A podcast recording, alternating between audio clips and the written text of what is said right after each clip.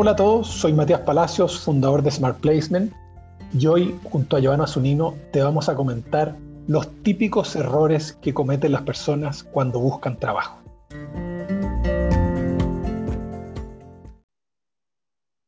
Joana, ¿cómo estáis? Hola Matías, ¿bien y tú? Bien, pues excelente, muy muy bien aquí en, un nuevo episodio de estos eh, famosos podcasts que ya son tan eh, esperados por la gente. Sí, pues qué bueno que la gente le está gustando y los está esperando, eso es bueno. Así es. Oye, bueno, hoy día vamos a hablar, hemos hablado de varios temas ya, pero hoy día vamos a hablar de los típicos errores que comete la gente cuando busca trabajo, ya sea porque estés sin trabajo o porque cuando te quieres cambiar. Pero la gente tiende a cometer los mismos errores, los repiten una y otra vez. Entonces, la gracia es poder identificar esos errores y también poder darles algún tipo de, solución o salida o nuestra visión experta en outplacement de cómo se deberían abordar. Perfecto. Cuéntame, partamos, no sé, pues yo, el, primer, el primer error típico que yo veo en la gente que está buscando trabajo o que se quedó sin trabajo es desesperar, desesperarse, bloquearse. Ese es el que yo tengo, el primero identificado tanto el, que está, tanto el que está cesante como el que está trabajando, ¿ya? como que se bloquean y dicen no sé qué hacer, ya eh, se van totalmente a negro y creen que esta cuestión es así algo terrorífico.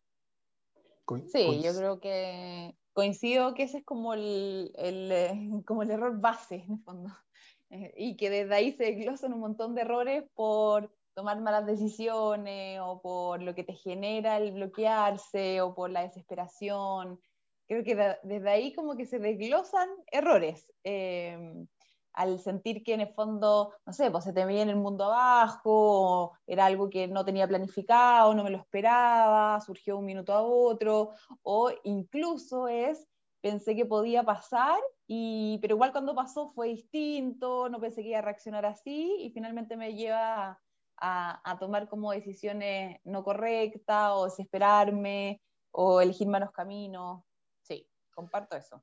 Totalmente. Y ahí, bueno, yo el consejo que le podría dar a las personas que se bloquean, a ver, ¿por qué se bloquean?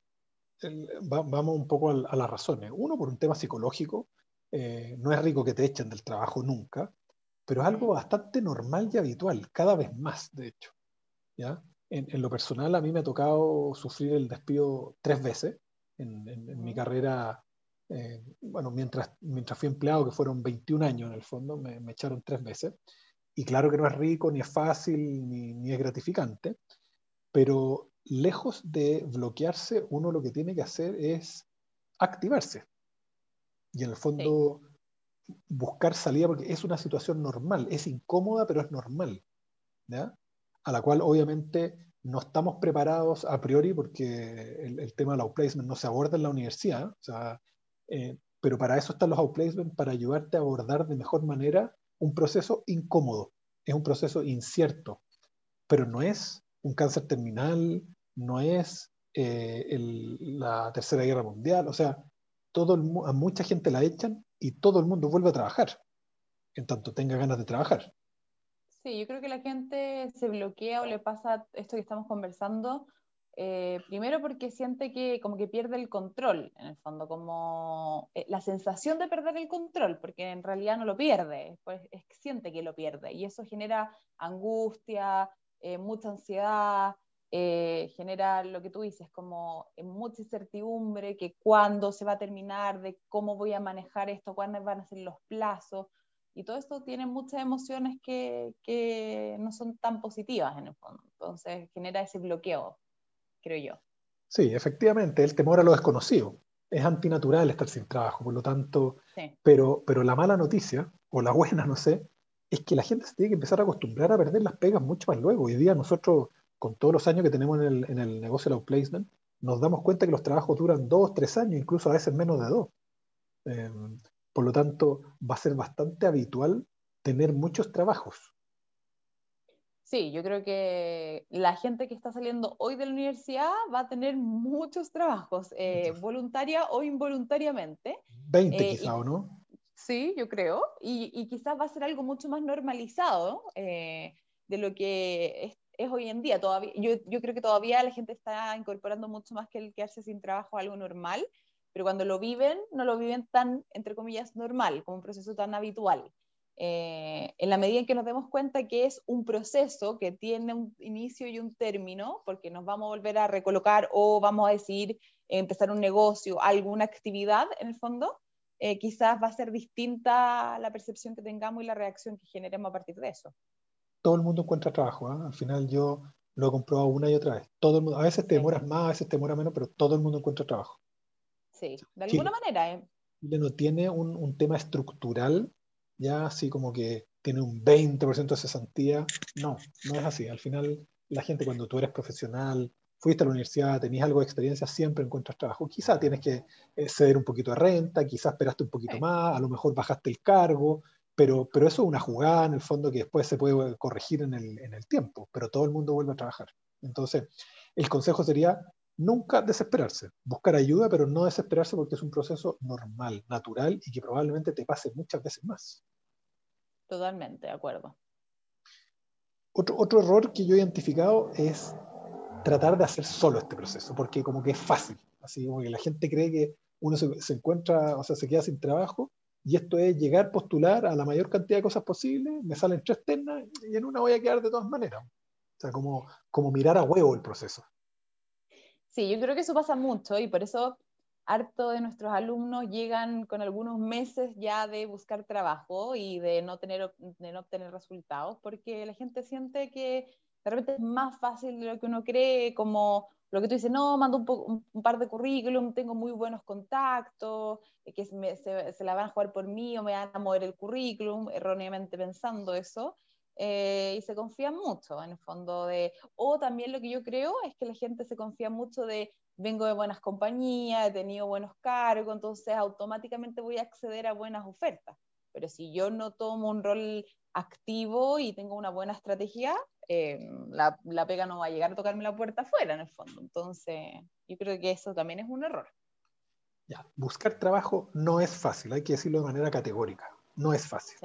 ¿ya? Menos cuando tú tenés más años. O sea, yo tengo casi 48 hoy día y si me pusiera a buscar trabajo, oye, no digo que es imposible, pero es una tremenda pega. Es buscar trabajo, es un trabajo, aunque suene muy cliché, pero son muchas aristas, tienen muchas puertas y ventanas. Entonces, hacerlo solo, dificilísimo. Súper difícil. La gente encuentra, pero podéis demorarte mucho más y encontrar un trabajo mucho peor. Sí, en el fondo, por eso uno trata de, de, tomar algún, algún tipo de acompañamiento de programa como para hacer una buena búsqueda, tomar una buena decisión, acortar los tiempos, eh, diferenciarse, eso es, diferenciarse. Ahí, tenemos harto que aprender de los animales, ¿ah? los animales son más sabios porque viajan siempre en manada. Ellos se dan cuenta que no, viajar solo es más peligroso. Pero por eso pasa lo mismo. Cuando nosotros te recibimos con una red de contacto, con todo un staff y un equipo experto que te va a acoger, eh, se hace mucho más fácil la tarea. Totalmente. Otro, otro error que yo me he fijado, y, que es bastante también habitual, es que lo encuentran caro. Entonces, no, no, no, no, cuando perdí el trabajo, no voy a tomar un precio porque es muy caro. Y yo les digo caro versus qué, porque lo caro o lo barato es comparado con algo. Versus, seguir, versus seguir cesante, gente que de repente gana 3, 4 millones de pesos, 5 quizá, y llevan 4 meses, y yo le digo, oye, pero lleváis 20 millones de pesos perdidos, entre comillas, que no le he echado, y el precio lo encontráis caro, o sea, imagínate si adelantas en un solo mes tu recontratación, el precio se paga solo. Sí, yo, yo creo que eso pasa porque en un inicio no le ven como la inversión al programa, eso, eso es mi sensación. Es lo que tú dices, como si ya me demoro un mes menos, ya estoy recuperando lo invertido en el outplacement y quizás más que eso en el fondo. Entonces, eh, yo creo que tiene que ver con eso. Y tiene una mirada también más de largo plazo, porque el que está haciendo el outplacement piensa que de pronto paga para la solución inmediata, pero el outplacement te da herramientas de vida. O sea, las próximas veces sucesivas que te quieras cambiar o te echen, vas a aplicar lo que aprendiste. Por lo tanto, habría como que amortizar, digamos, esa inversión en todas las otras veces en que tú, en que tú vas a, buscar pega por alguna razón. Sí, y no, y lo, y lo, que hemos también como que comentado en algún podcast anterior es el tema de trabajar también tu empleabilidad en el fondo, hacerte más atractivo para el mercado, eh, desarrollar y trabajar tu marca personal, eh, tener un buen discurso, y eso es ahora y constantemente en el fondo, a pesar de que la oportunidad la encuentres mañana. Y eso creo que también es parte de pagarse un outplacement. Sí, yo encuentro, yo, yo, yo, estoy en desacuerdo con que es caro. Yo creo que, siendo un poquito más fino en el concepto, creo que es una inversión significativa, pero no cara, porque si de nuevo, si lo comparo con algo, cuando tú te haces un diplomado, pagas probablemente lo mismo o mucho más. Sí. Y, y al final, ¿qué utilidad te puede dar un diplomado? Sí, te puede aportar eh, de repente algún conocimiento en alguna materia específica, pero no te va a garantizar empleabilidad. Entonces, Totalmente. El, el outplacement tiene esa mirada más de largo aliento y es importante remarcárselo a, lo, a, los, a los alumnos de que lo que están comprando son habilidades de vida. Sí, como que falta que lo vean como con esa mirada. ¿Qué más? ¿Qué otro típico error has identificado tú?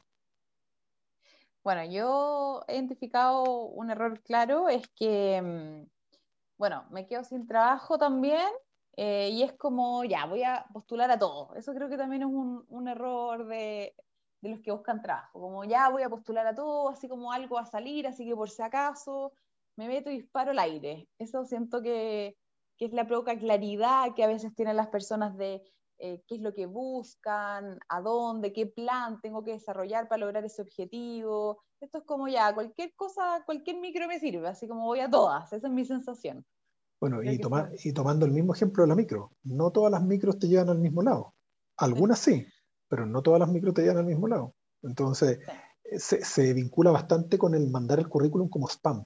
La gente cree que mientras más currículum manda, más oportunidades. Sí. Y a, a, nivel profesional ejecutivo muchas veces es peor. O sea, mientras más currículum mande, más te expones, más te desgastas en el fondo y, y, más frustración te genera, porque uno automáticamente cree que cuando manda un currículum te van a llamar. Ese es el sueño que uno tiene. Entonces, sí. si, no me, si postulo a cualquier tontera y no me llaman, yo no, yo no recuerdo que postulé una tontera, sencillamente digo, postulé y no me llaman, entonces no, no me llamaron más. Sí, como ¿no? que el discurso es, he postulado a 100 ofertas y no me han llamado de ninguna. Ya, claro. pero si hacemos un doble clic, realmente a cuáles de esas ofertas calza tu perfil. No, claro. mira, será un 10, 15% con suerte, entonces es distinto. Y es la misma sensación de frustración de que tu perfil no es lo suficientemente atractivo, el currículum está malo, pero en realidad es porque quizás no hay un buen plan, no está bien dirigido. Y la gente, y auto, es un gran error. La gente autodestructiva, ¿eh? Cuando no resultan las cosas rápido, se empiezan a hacer bolsas a sí mismo al tiro. Soy sí. malo, soy penca, nadie me va a contratar, me tengo que bajar el sueldo a la mitad. Y como que Eso empieza creo el, que es otro el rol, autoflagelo. que viene de ahí.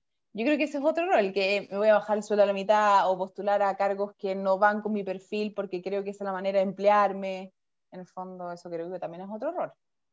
Mira, a mí lo que me pasó, y siempre lo cuento a, a veces un poco autorreferente, pero yo creo que sirve de ejemplo, de las tres veces que a mí me echaron, las dos primeras veces siempre encontré trabajos mejores y, mejores, y mejor remunerados. O sea, era un mejor cargo y por más plata. Y la tercera vez decidí emprender y formé esta compañía.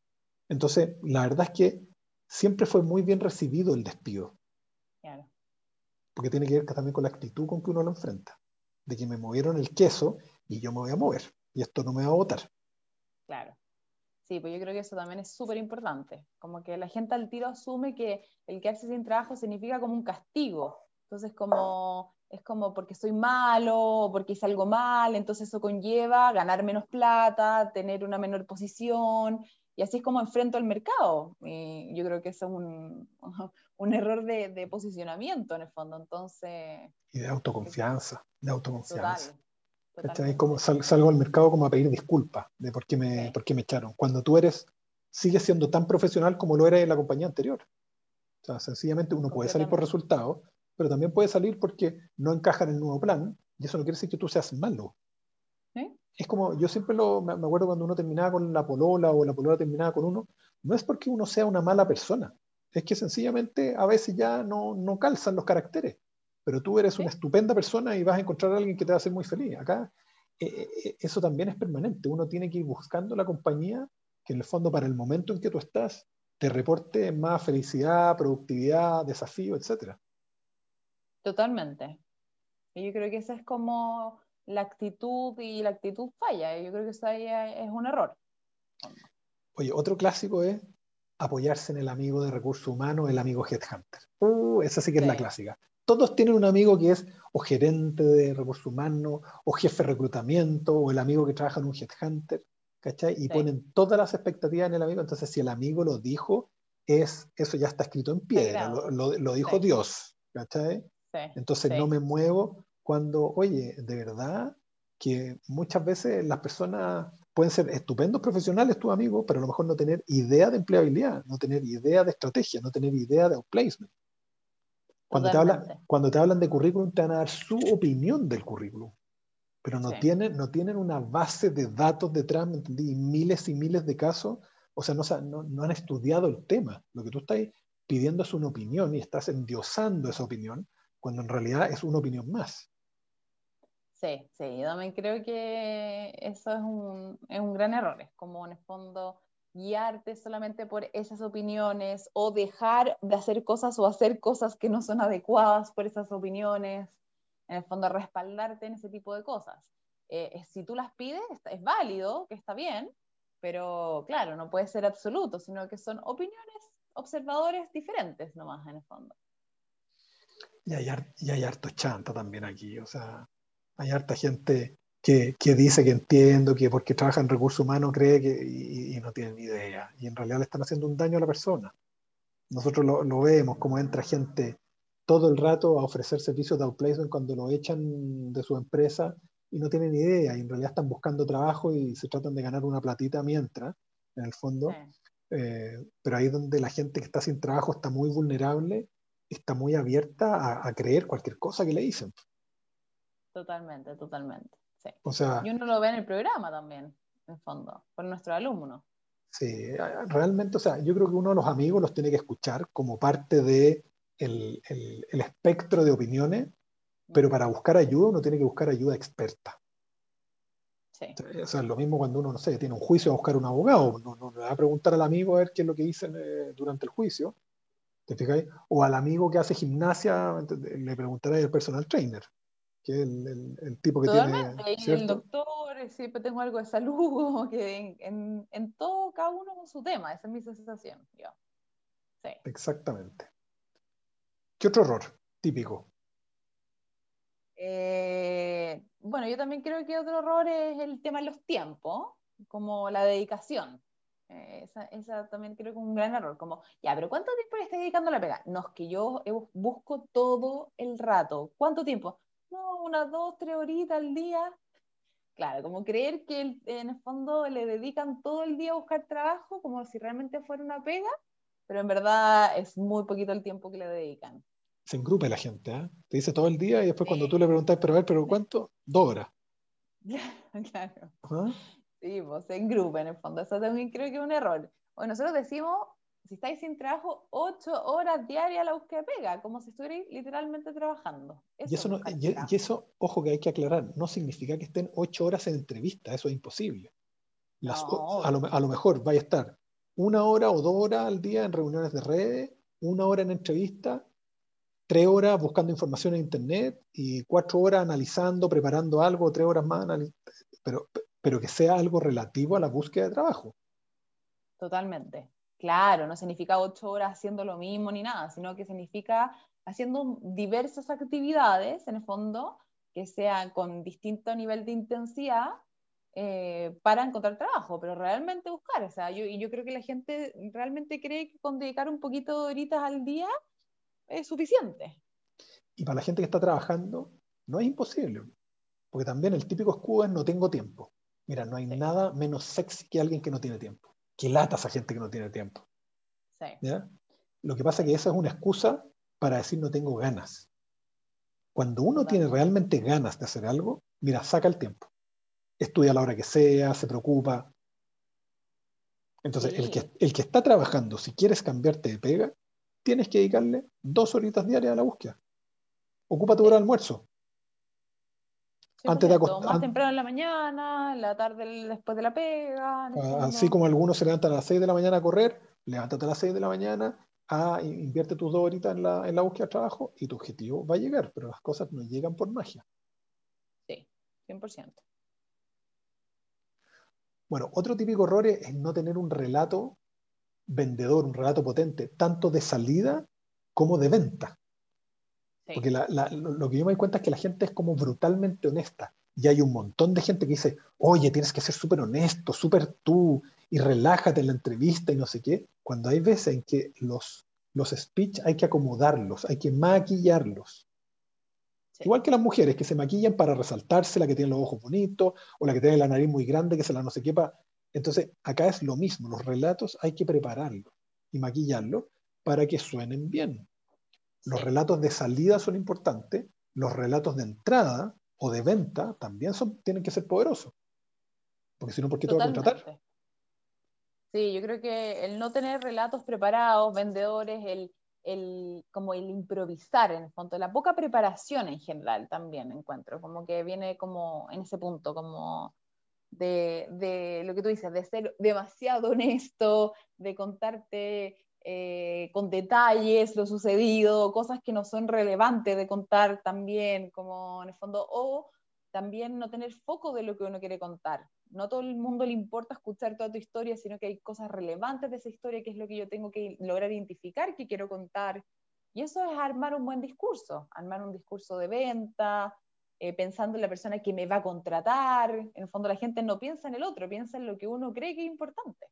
Fíjate que en los relatos de salida, yo al principio me, me, achunchaba mucho porque me daba vergüenza, porque yo soy de generación X, entonces me da vergüenza contar que me hayan echado, pero después en el tiempo entendí que también queda bien poder reconocer sus errores y, reconocer en qué cooperaste tú para que esa situación llegara. Porque si a ti te despidieron, está el, que, el que estima que todo es una injusticia, el que tiene una persecución y todo, y el otro que dice, bueno, probablemente yo dejé de hacer esto y cooperé, no sé si en un 10, 20, 30, 60%, pero cooperé a que me echaran. Sí, o mira, haciendo un análisis me di cuenta de tal cosa, podría haber, eh, quizás haber hecho, haber dedicado más tiempo a esto, podría haberme capacitado, no sé, en el fondo, uno siempre puede haber hecho algo mejor o puede haber contribuido de alguna manera para que algunas cosas no sucedieran. No todo, no todo depende de lo externo cuando me suceden cosas. Y hacer ese análisis, poder exponerlo de una manera adecuada, también me hace ver a mí eh, con una cierta capacidad de insight, de, autoconocimiento propio. Yo creo que eso también es valioso. Bueno, otro, otro error típico es creer que arreglando el currículum va a encontrar pega. De hecho, a mí me sorprende que hay personas que pagan por el servicio que te arreglen el currículum y punto. O sea, te pago para que me arregle el currículum y listo, y con eso se supone que me gano el cielo. O sea, sorry, pero perdiste tu plata, amigo. O sea, de verdad, eh, si quería encontrar pega de verdad, es mucho más que arreglar el currículum. De hecho, mucha gente que consulta pregunta, oye, pero ¿y ustedes arreglan el currículum? Y es obvio que lo arreglamos, pero eso está inmerso en una tremenda estrategia, es una milésima del proceso. Es una parte, es una consecuencia, de hecho, al currículum nosotros llegamos después de un proceso, pero no es lo más importante. O sea, si, si los problemas del desempleo se pasaran arreglando los currículum, pucha, no habría desempleo, no habría place, imagínate. Sí, yo también de hecho creo que es un grave error, es como poner toda la fe, todas las fichas del currículum en el fondo, como, y, y, también siento de que el servicio de que te arreglen solo el currículum sin tener claridad de eh, mis objetivos, de dónde quiero trabajar, de quiénes son mis clientes, es como arreglar que se vea bien bonito y que suene bien nomás, pero no sé si está enfocado en lo que yo quiero, lo que el otro quiere escuchar, también como que siento que también ahí está mal definido como el servicio de arreglarte solo el currículum en el fondo. Y además que si un externo te arregla el currículum, es como que si tú no participaste en eso, es como que no es tuyo, no lo sentí, entonces difícilmente lo vas, lo vas, a poder defender. Totalmente, totalmente. es como pedirle, no sé, pues, a un amigo que te haga la carta de amor para pedirle matrimonio a tu futura señora. O sea, si no la haces tú, te fijas, es como, ¿qué parte? No, no eres parte del proceso.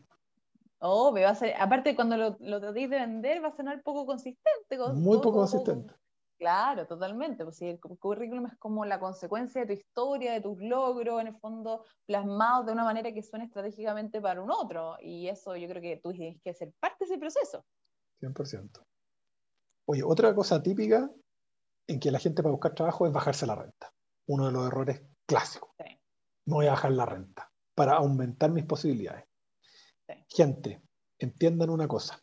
El mercado es perfecto. Los que no estudiaron economía, búsquenlo en Internet. El mercado es perfecto, se regula solo. Entonces, no porque yo me baje la renta necesariamente me van a llamar o se van a multiplicar mis opciones de trabajo. Podría pasar exactamente lo contrario. Yo a la gente que, por ejemplo, tiene hijos, le, le, pregunto y le digo, oye, tú a tus hijos, que son guaguas, ¿les compras los pañales más baratos? No, pues me dicen, ¿pero por qué le digo yo si son los más baratos? No, porque se pasan, porque le salen roncha.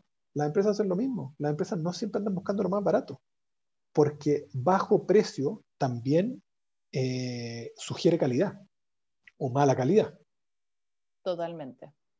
De hecho, yo creo que en un proceso cuando te piden la renta, también te filtran para arriba y para abajo en el fondo. Si yo tengo cierto nivel de presupuesto para contratar un cargo ejecutivo, por ejemplo, y, el, y la persona me está pidiendo mucho menos renta de ese presupuesto, es como que no calza con el perfil, con lo que yo quiero. Eso también me puede jugar en contra. En, el fondo, no menos significa que voy a quedar. Como que la gente al tiro asocia, no, es que no me llaman porque mi renta es muy alta. Al tiro eso, eso es, lo primero. Entonces ya voy a, voy a pedir menos.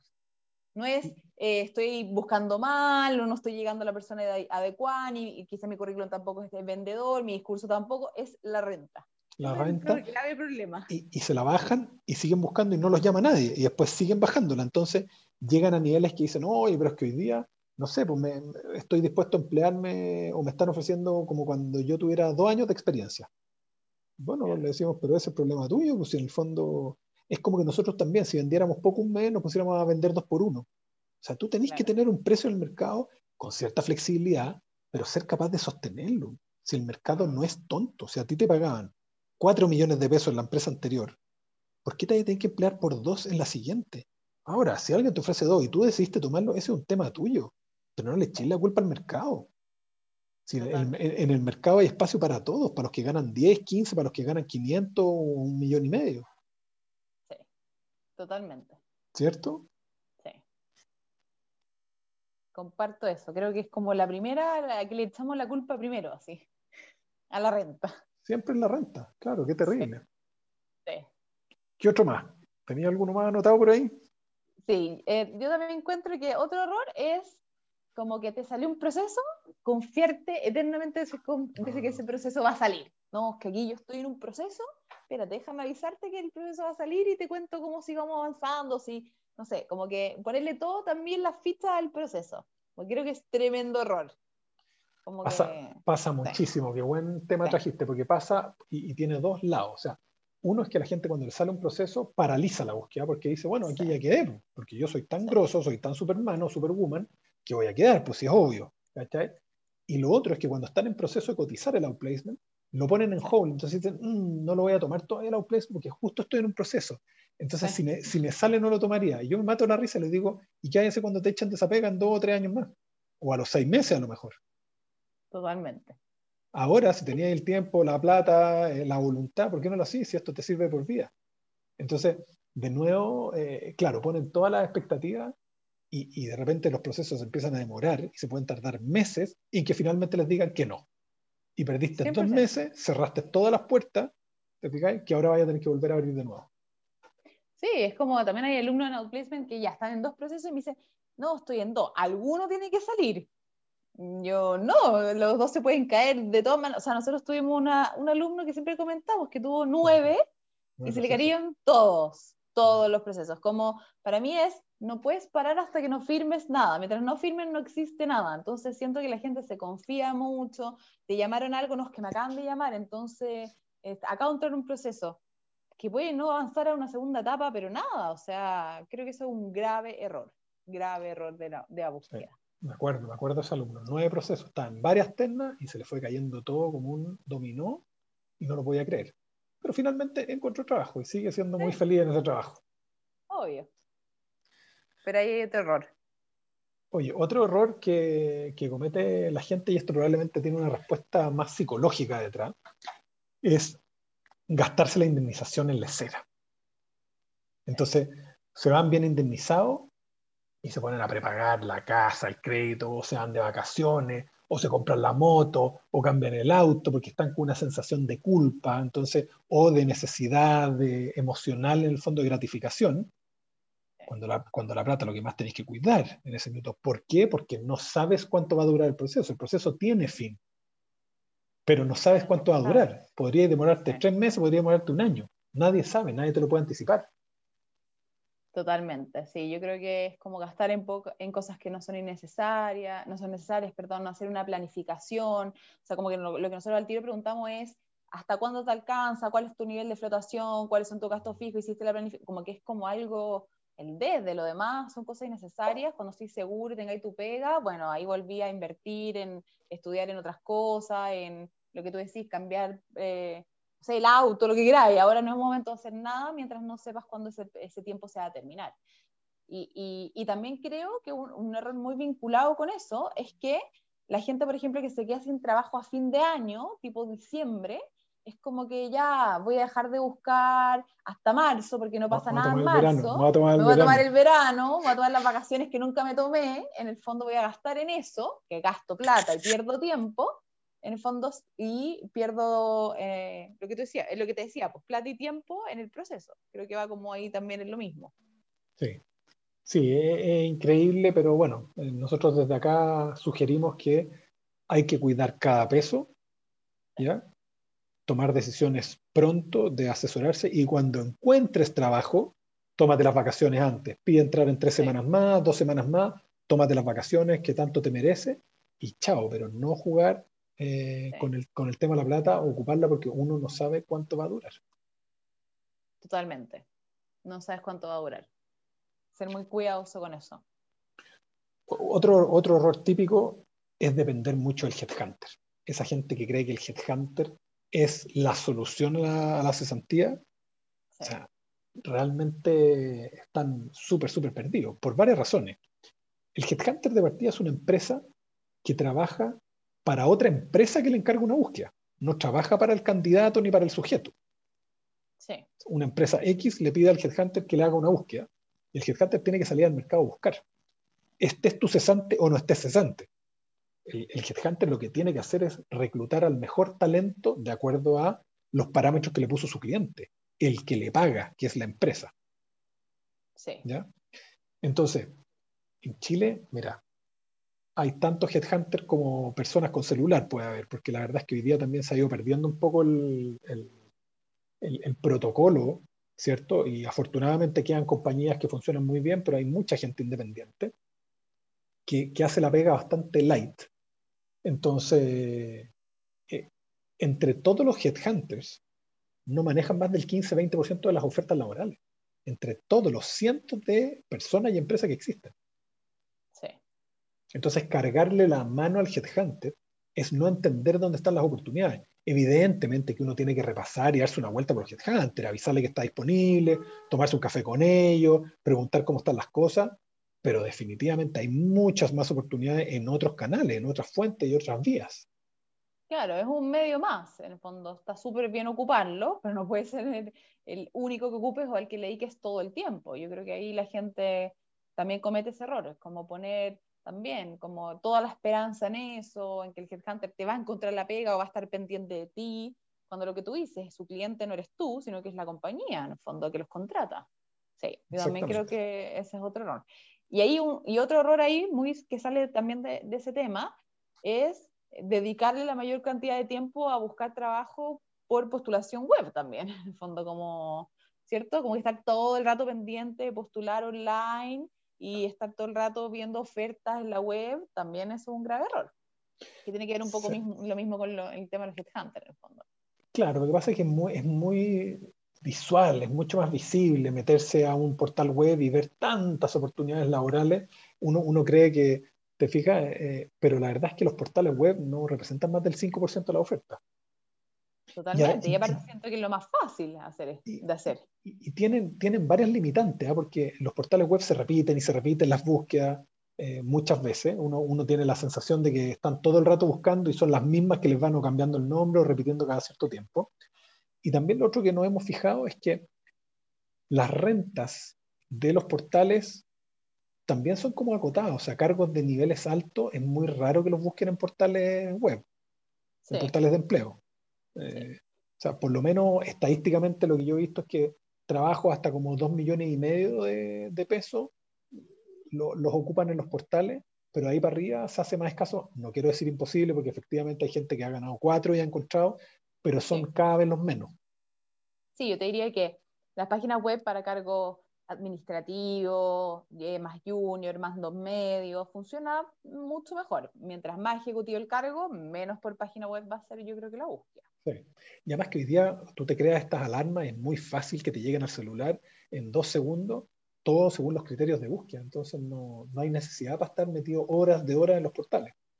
Sí, y yo creo que la gente, eh, es la manera más fácil de buscar y más cómoda, porque estar detrás del computador, haciendo clic, eh, entonces siento que la gente como que se auto boicotea un poquito haciendo eso.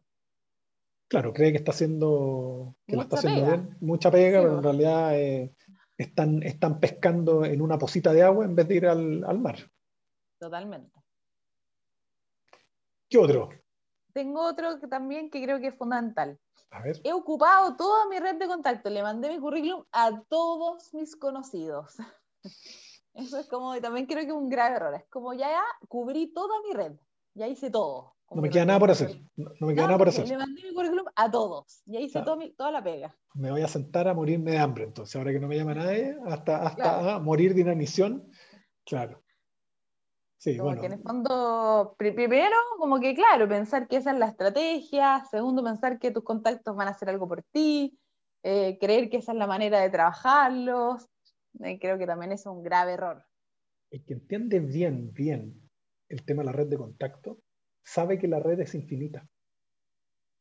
Total. ¿Cierto? Porque claro, yo tengo, yo tengo un número finito de contactos, por ejemplo, en mi celular. No sé, 900 contactos a los cuales quizá a un tercio me animo a decirle, oye, ¿sabéis qué? Me quiero juntar contigo y todo. Y uno podría decir, bueno, pero entonces son 300. Sí, pues, pero detrás de esos 300 hay miles de personas. Y esa es la gran gracia de cómo yo llego. Exactamente. es, obvio que mi amigo no me va a dar trabajo, aunque sea dueño de empresa o gerente general. ¿Te fijáis? Es el amigo del amigo de mi amigo, probablemente. Exactamente. Entonces, entonces, eh, el que no sabe cómo administrar la red de contacto, claro, agarra el currículum, se lo manda a 50, 100 personas y ahí se sienta hasta que le salga la araña. Exacto, ya hice todo lo que tenía que hacer con la red. Contacté a todos. Bueno, de hecho, una gran cantidad de alumnos que nos contratan llegan, como tú bien decías, con varios meses de cesantía y con ese desgaste, es decir, sabéis que ya repasé mi red de contacto y estoy desgastado. Entonces, eh, ¿Se puede volver a tocar la red de contacto? Evidentemente que sí, con un relato fresco, distinto, después de un cierto tiempo. No se trata que porque uno contactó una vez a una persona, nunca más la puede llamar. Evidentemente que no. Esto como invitar a salir una, invitar a salir una niña, los que se picaban porque le decían que no y no llamaban nunca más, bueno, a lo mejor se perdían la posibilidad de pololear con una chiquilla el descuevo, pero los que éramos más insistentes, eh, a veces teníamos mejores resultados en el mediano o largo plazo. Totalmente. ¿Cierto? Sí. Así que hay otro error. Súper. ¿Algún otro que se tenga a la cabeza? Em, yo también creo que no, no trabajar como tu, tu, marca personal. Yo creo que en el fondo no posicionarte, por ejemplo, en LinkedIn, eh, ¿cierto? No construir un buen, un buen, una buena red en LinkedIn, no, no posicionarte como referente de algún tema, por ejemplo, no preocuparte de, en el fondo de qué es lo que la gente opina de ti como profesional, como no trabajar esa marca en el fondo, como no preocuparte y no trabajarla, creo yo. También creo que es un error en la búsqueda. claro, hay gente que cree que LinkedIn es un sitio para buscar trabajo. O hay gente que mientras busca trabajo es súper activo en LinkedIn y después encuentra trabajo y nunca más se le ve. Totalmente. Entonces, eh, eso a mí me llena de frustración. Es decir, es que no entendiste nada entonces el, tema de la red de contacto es un permanente, o sea, tú tienes que separar un pedazo de tu vida para dedicarle a eso. Así se construye es trabajar tu marca, sí, totalmente. Entonces, ¿cómo hago que mi marca esté presente, que la recuerden, que la gente quiera conectar con mi marca, le parezca atractiva? Y eso requiere tiempo, inversión, dedicación, ¿cierto? Como la gente o no lo hace o lo hace y lo deja, en el fondo. Hay que verse, todo el rato verse, ¿ya? Estar, estar visible. LinkedIn funciona como una tienda, uno tiene que abrir todos los días. Todos los días. y que ojalá la gente quiera entrar a mucha mi tienda.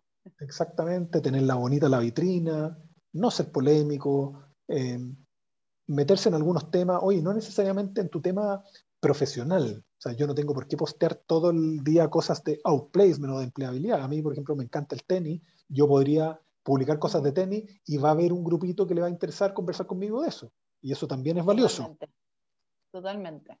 Es como hacerte referente frente a ciertas temáticas, que la gente te asocie a esas temáticas, y le interese compartir contigo, le interese contactarte, y eso se trabaja y requiere obviamente tiempo, pero creo que trae buenos frutos. Hoy ha sido interesantísimo, Joana, conversar de todos estos errores. Quizás se nos quedan algunos, pero yo creo que hemos abordado los principales. Esperamos que la gente cuando nos escuche se mate la risa o se interprete en, en alguno de los, de los, errores que hemos identificado, se animen, se animen a, a considerar el, el outplacement. Eh, es bueno que coticen, que comparen. Hoy día hay eh, mucha oferta, eh, muy dispar en términos de servicio y de resultados. Por eso es importante que, que sí se den una vuelta por el mercado y analicen y, y vean que realmente es una, es una ayuda, es una, es una solución, es una inversión que tiene retorno, ¿ya? Es una inversión que tiene retorno y, y no, no dárselas de Superman, porque este es un proceso difícil y acompañado va a ser bastante más fácil y mucho más llevadero. Totalmente. Así que nuevamente, gracias por acompañarme otra vez en este podcast. Eh, un saludo grande para la gente que nos, que nos escucha y ya nos eh, oiremos en un próximo podcast. Feliz, un abrazo a todos. Que estén muy bien. Chao, chao. Chao, chao.